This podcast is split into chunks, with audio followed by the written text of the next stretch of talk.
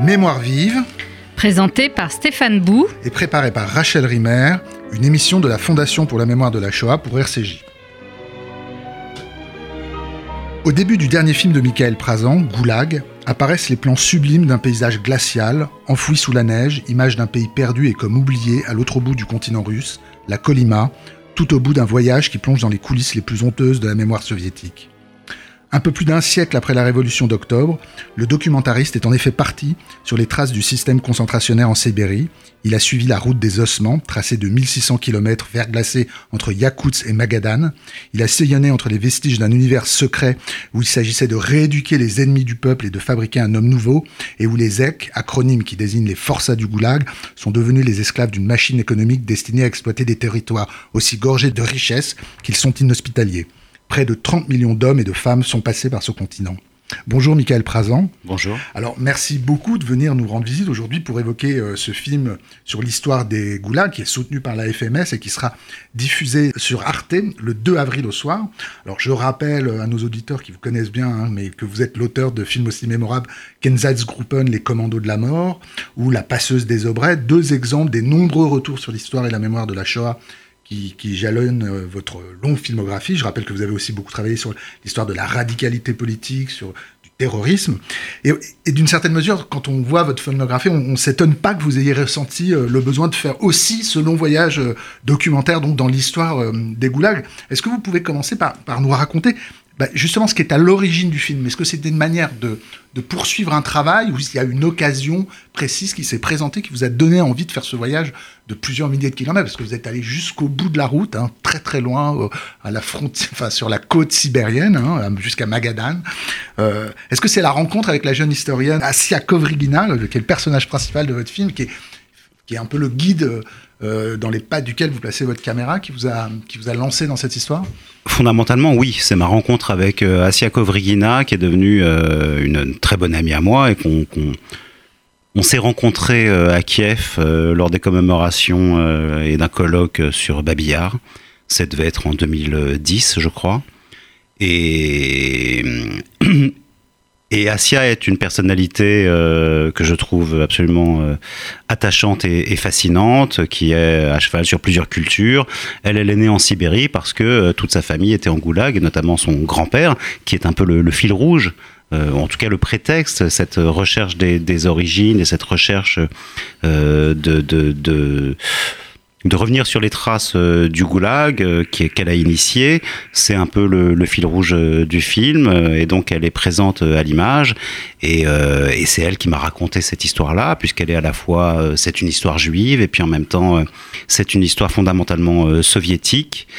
Et c'est vrai que je connaissais assez mal, au fond, cette histoire, et elle m'y a amené après des années de fréquentation. Ça fait à peu près, avant qu'on se lance dans cette aventure, parce qu'elle est quand même aussi la, co-auteure du film, euh, pendant quatre ans environ, elle m'a poussé euh, en me disant voilà, c'est tu dois euh, t'emparer de cette histoire qui est l'autre versant finalement de la Shoah, plus méconnu euh, et qui a été très peu et très maltraité. Donc voilà, elle a fini par me convaincre et c'est vrai que mon tropisme sur la- les radicalités politiques, sur euh, les empires con- concentrationnaires, sur euh, comment finalement euh, les idéaux peuvent pousser euh, à détruire euh, des hommes, tout ça c'était des thématiques qui m'étaient familières et, euh, et cette perspective aussi de faire un film qui soit à la fois un grand film d'histoire en archive et aussi d'une certaine manière un film de découverte, cette forme hybride que pouvait prendre le film avec des tournages dans cette région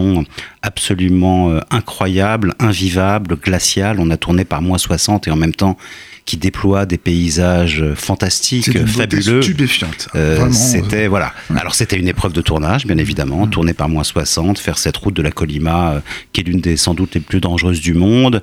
C'est une région qui cumule les records. C'est la région la plus vaste du plus grand pays du monde. C'est la région la moins peuplée du monde. Enfin, ça n'est qu'un cumul de records qui peut être effectivement un peu effrayant comme ça de, de prime abord. Et de fait, ça a été très difficile. Ça a été une épreuve. On reviendra sur, sur, sur cette dimension du film qui est euh, vous l'avez rappelé, c'est un film d'histoire, mais c'est aussi un film de rencontre. Vous faites un voyage, c'est un road movie. Hein, on vous voit sur la route, on voit une voiture qui avance, on voit euh, Asia Kovrigina qui marche. Euh, on reviendra sur cette dimension-là. Mais avant, je voudrais revenir sur, euh, sur une, chose que vous avez dit tout à l'heure.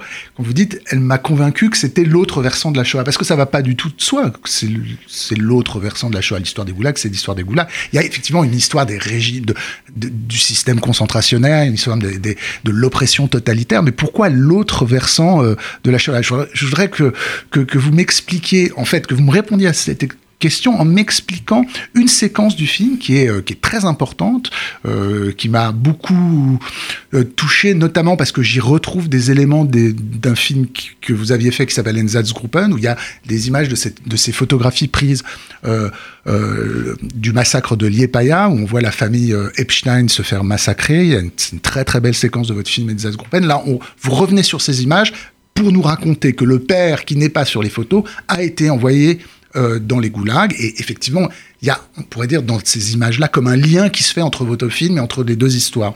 Euh, euh, et vous racontez à partir de là la répression qui touche spécifiquement les juifs. Mais en quoi la répression anti-juive doit être pensée dans cette histoire des goulags, dans une histoire générale des goulags?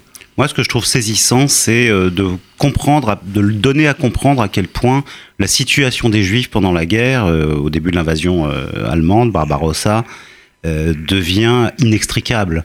d'un côté, c'est les Einsatzgruppen, et puis ensuite Auschwitz, le camp de la mort, et puis de l'autre, c'est le goulag. Et beaucoup de Juifs vont se retrouver pris en, étau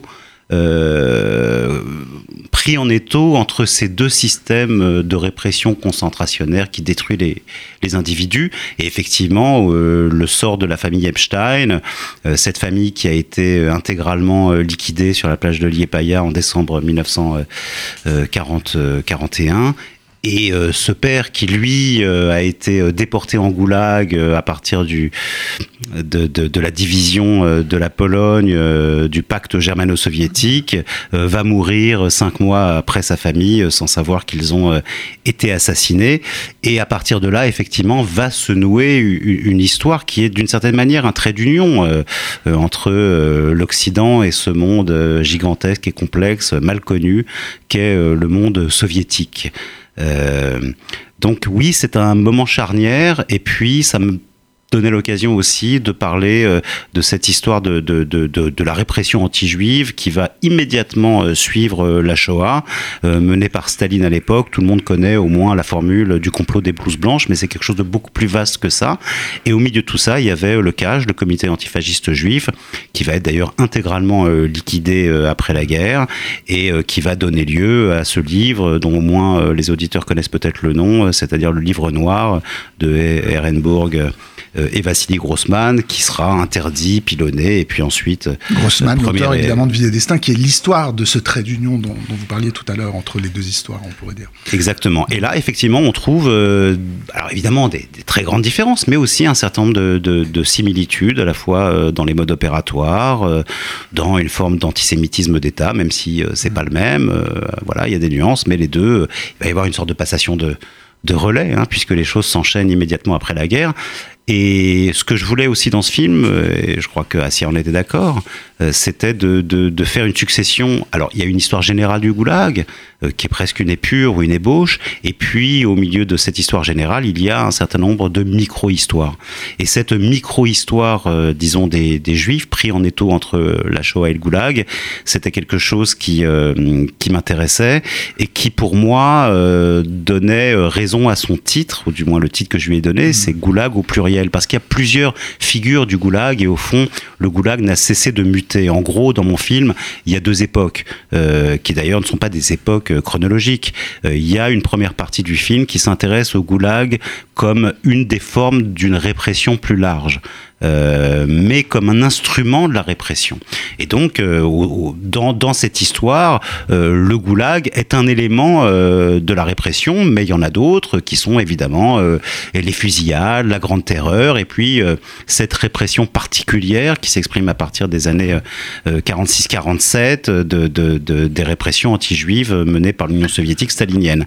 Et puis la deuxième partie du film, qui est celle en situation, celle où on se rend effectivement dans l'Oymyakon et la Colima, c'est-à-dire cette région glaciale grande comme quatre fois la France.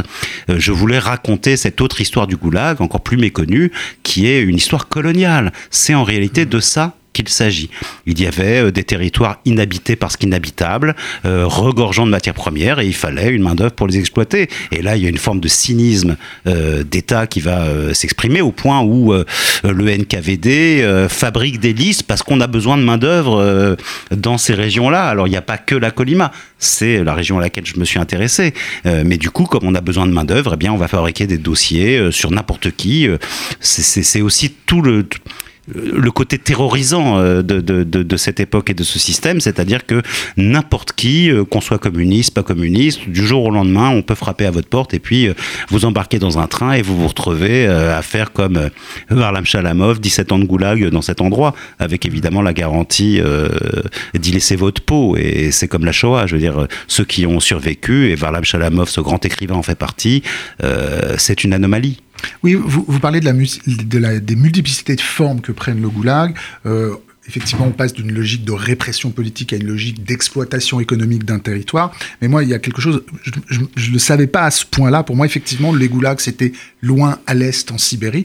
Et votre première partie du film, vous y êtes vous êtes à Moscou, vous montrez qu'il y a eu des camps de concentration dans Moscou, à la périphérie de Moscou. C'est très méconnu. Des zones, et c'était assez mal connu. Vous employez d'ailleurs, je me suis posé la question du le terme camp de concentration pour, pour parler d'un, d'un, pour l'instant, je vais dire un lieu qui est un monastère où des, il y avait des prisonniers. Alors, et là, et là sur, le, sur, la, sur l'expression camp de concentration, j'ai envie de vous poser une question parce qu'effectivement, on parle des mondes concentrationnaires soviétiques opposé au, euh, enfin, confronté au monde du concentrationnaire nazi, évidemment. Mais il y, a une saturation d'images concernant euh, le lagueur allemand, et effectivement, il y a un déficit d'image et de représentation concernant, on pourrait dire, le, ce qu'était la vie concentrationnaire euh, dans les goulags. Est-ce que, est que le même mot vous paraît pouvoir cadrer les deux réalités? Parce que moi, à la porte de ce monastère, je me dis, mais comment on peut appeler cet endroit camp de concentration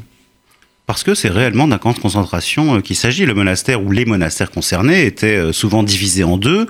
Euh, et donc il y avait une partie qui restait l'activité du monastère traditionnel et puis une autre partie qui était véritablement un camp avec des barbelés, avec des baraquements, avec des gardes qui les surveillaient, qui éventuellement les liquidaient s'il y avait des révoltes ou donc non, on avait toutes les caractéristiques euh, d'un camp de concentration. Euh, la question géographique est une question euh, évidemment fondamentale. cette question, effectivement, que, que j'essaie de montrer, c'est une réalité très méconnue et en réalité qui a été mise à jour euh, par l'historiographie euh, ces dernières années. Euh, c'était totalement ignoré jusqu'à présent.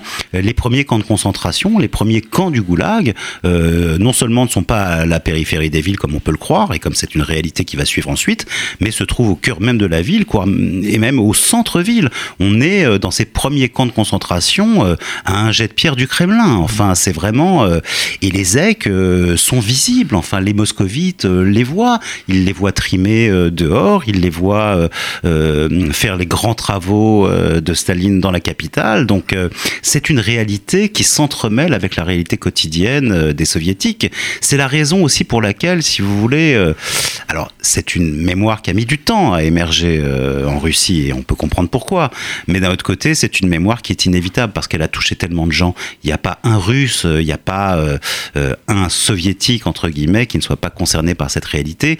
Et il impossible, au fond, euh, de cantonner cette mémoire-là euh, euh, dans le tabou ou dans les recoins les plus obscurs euh, de, de, de, la mémoire russe. Donc elle a fini de toute façon par émerger. Et je crois que la grande malignité ou la grande intelligence euh, euh, du pouvoir russe aujourd'hui, c'est non pas d'avoir essayé de la réprimer, mais de l'avoir accompagnée d'une certaine manière corsetée.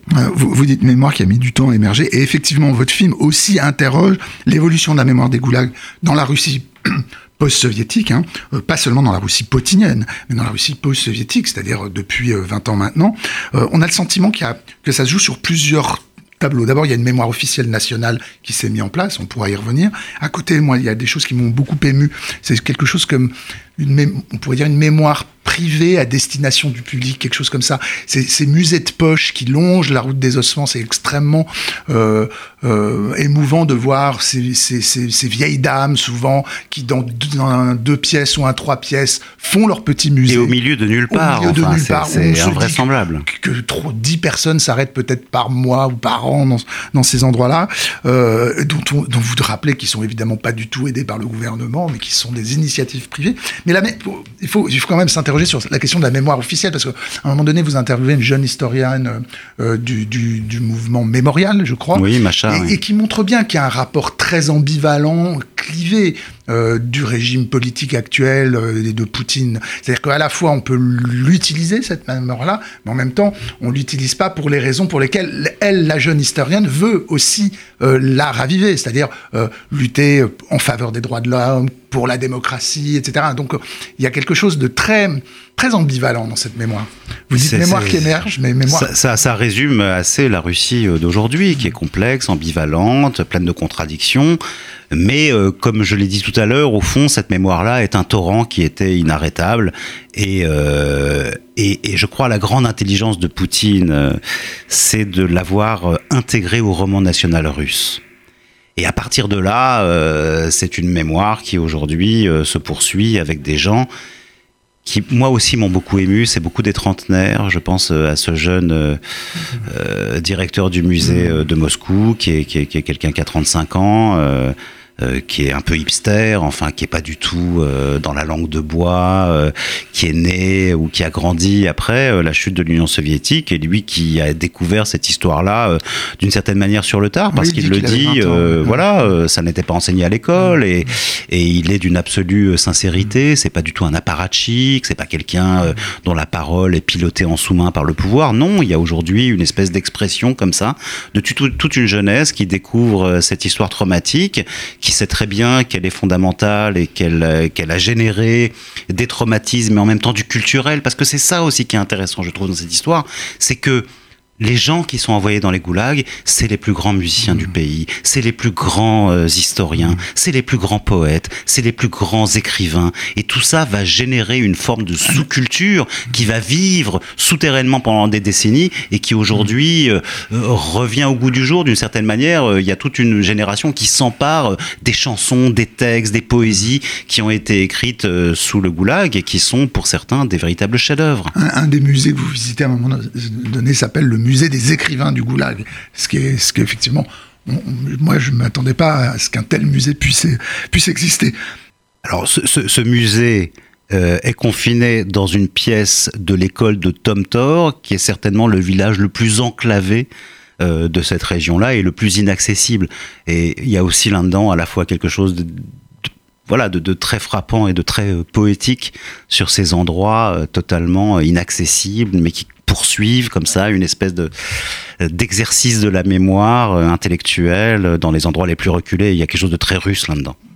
C'est un road movie, c'est un film de voyage. Vous prenez la route. Alors j'imagine que vous plongez dans la géographie profonde vraiment du territoire. Alors c'est une forme qui laisse beaucoup de place, j'imagine, aux rencontres, aux choses totalement inattendues. Comment ça s'est, comment ça s'est, comment ça se s'organise dans un, alors qu'il s'agit quand même de raconter une histoire objective avec des archives où, où il faut pas perdre le fil. Et pourtant là, vous tombez au bout du chemin. J'ai toujours eu euh... cette intuition euh, en tant que documentariste que la géographie était intrinsèquement liée à l'histoire et qu'elle devait nous informer, nous raconter aussi euh, euh, ce qui s'était passé dans ces endroits-là. C'était déjà le cas avec Enzadrupen. C'est vraiment en me rendant sur le lieu que je pense que le film a, à nouer et à créer sa, profondeur. Et euh, je, n'ambitionnais pas de faire la même chose euh, sur ce film sur le goulag, mais en tout cas, euh, il me semblait absolument inévitable que d'aller sur les lieux pour comprendre ce que les gens avaient vécu et puis aussi pour, pour rendre compte à la fois de, de, de, la beauté de ces univers et en même temps de la fragilité de la vie lorsqu'elle se retrouve enserrée dans ces univers.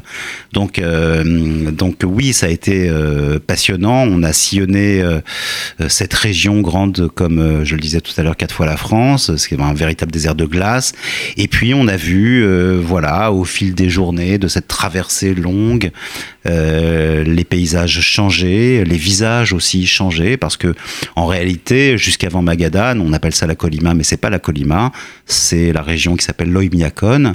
Et là, on a des gens qui sont en fait des évêques sédentarisés, c'est-à-dire ces tribus locales euh, qui sont des tribus avec leur propre religion, leur propre code. C'est des sociétés matriarcales euh, qui vivent euh, dehors sous de simples tentes et ils élèvent des reines. Et puis ces évêques sédentarisés sont devenus les Yakoutes. Euh, alors eux ont été soviétisés, mais les évêques, eux, qui sont restés à l'état de nature, si on veut, euh, ont été absolument imperméables à la soviétisation. Ils étaient de temps en temps utilisés euh, par Dalstroy, c'est-à-dire par la compagnie qui exploitait la main d'œuvre des EK, et en même temps ils restaient à côté ou en dehors. Donc on avait ces, ces, ces asiatiques, hein, ils ressemblent un peu à des Mongols, ils sont extrêmement grands, extrêmement costauds. C'est pas du tout l'image qu'on se fait des asiatiques d'une manière générale, mais enfin ils ont des, des physionomies asiatiques. Et puis, plus on se rapprochait de Magadan et plus les physionomies devenaient russes, puisqu'il faut bien comprendre que Magadan est une ville qui a été créée par et pour les EC. Et donc, euh, en fait, euh, le, comment dire, le substrat, l'origine même euh, de la population d'une ville comme Magadan, qui est juste en face du Japon, c'est une ville composée essentiellement à l'origine d'anciens esclaves du qui, étaient assignés à résidence je crois qu'ils étaient libérés. Aujourd'hui, qui vit là Ce sont des les ceux qui sont nés là, des familles de ZEC, quelle activité? Parce que Aujourd'hui, les familles de ZEC sont minoritaires. Mmh. Euh, alors la ville perd chaque année euh, des centaines, voire des milliers d'habitants, parce que bon, ça reste quand même un endroit invivable. Euh, tellement à l'écart du reste du monde et de ce qu'on appelle le continent, c'est-à-dire la Russie centrale. qui se mettent en place. Oui, il faut bien comprendre aussi que cette région-là, bon, déjà, elle est très difficilement accessible en hiver, mais elle est totalement inaccessible en été, parce qu'il y a la crue des fleuves et parce que la Sibérie devient une île. Et donc, à ce moment-là, on ne peut plus du tout y accéder, ni même y circuler. Et donc, c'est vraiment une, région extrêmement enclavée, très, très difficile pour les gens qui y vivent, et ils n'ont qu'une envie, c'est d'en partir. Alors, pourquoi aujourd'hui il y a de moins en moins de familles de ZEC qui y résident? Parce que euh, dans les années 90, il euh, faut vous souvenir que la Russie a, vécu une crise économique sans précédent, euh, traumatisante pour les, gens qui l'ont traversée. Et, et lorsqu'on acceptait de se rendre dans ces régions-là, eh bien, en tant que fonctionnaire, par exemple, on était payé trois fois plus. Mmh. Euh, que si on restait à Moscou ou à Saint-Pétersbourg. Donc ça a fait venir dans les années 90 toute une nouvelle population de gens qui tout simplement voulaient être mieux payés mmh. euh, qu'ils ne pouvaient l'être et vivre un peu mieux euh, qu'en Russie centrale. Mais la crise étant résolue aujourd'hui, il y a une lente et régulière fuite de, ces populations qui retournent vers le continent. Alors, ah, il reste pas beaucoup de temps. Je voudrais quand même vous poser encore une ou deux questions rapidement. J'ai une question sur, la, sur les archives. il y a beaucoup d'images d'archives, des, des images de de reportages, de peut-être de fiction par moment aussi, j'ai l'impression, en tout cas des films de propagande. Il y, a un film de fiction. Euh, euh, justement, comment, comment le pouvoir soviétique a documenté euh, ce monde de Goulag? Comment ces, ces images d'archives, vous les avez trouvées? Je, je mentionne une image d'archive incroyable, qui est un reportage où on voit Gorky a visité les îles Solovki en 1920, pas en 23, en 1929, voilà. on va pas rentrer dans l'histoire des îles Solovki, les, les, les auditeurs verront le film, c'est un, un, moment absolument fondamental dans l'histoire des goulags. comment vous avez travaillé avec les archives? Elles sont nombreuses, elles ont été difficiles à trouver? Bah, elles sont euh, là où elles sont, c'est-à-dire en Russie. À partir du moment où on veut exploiter des images euh, d'archives russes, euh, c'est la croix et la bannière. C'est très compliqué parce que déjà c'est très long pour les obtenir. Pour qu'on nous les envoie, il faut aller sur place. donc c'est compliqué de travailler avec la Russie sur la question des archives, bien qu'il y a eu des progrès, je trouve, ces dernières années en termes de classification, de lisibilité. Maintenant, les images d'archives, quand on s'intéresse à ces périodes-là, euh, que ce soit euh, côté soviétique ou côté nazi, on est toujours confronté au même problème, c'est des images de propagande. Euh, donc ça n'est pas la réalité. c'est toujours la confusion que font les gens. Les gens pensent que l'archive, c'est la réalité. Non, l'archive, ça n'est en réalité, en tout cas sur cette période-là, jamais la réalité. Et il y a effectivement l'exploitation dans un moment très particulier du film, euh, qui est une reconstitution plus qu'une fiction en réalité, euh, tournée dans ces années-là, tournée dans ces endroits-là. Mais enfin, c'est une reconstitution du goulag, euh, tournée par les Japonais, parce qu'il faut bien comprendre qu'il y avait aussi beaucoup de Japonais, euh, parce que c'était les anciens euh, pays de l'Axe, etc.